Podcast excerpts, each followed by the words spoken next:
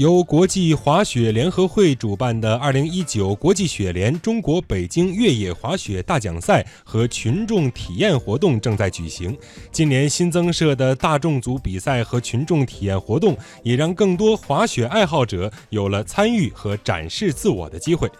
今年的中国北京越野滑雪大奖赛于三月一号到五号在北京举行。本次大奖赛在原有专业比赛的基础之上，增设大众组比赛和群众体验活动，激励大众参与冰雪活动的热情。在三站越野滑雪专业组比赛结束之后，群众体验活动二号在奥林匹克庆典广场举行，三号和五号在首钢工业遗址公园、延庆八达岭会展中心举行。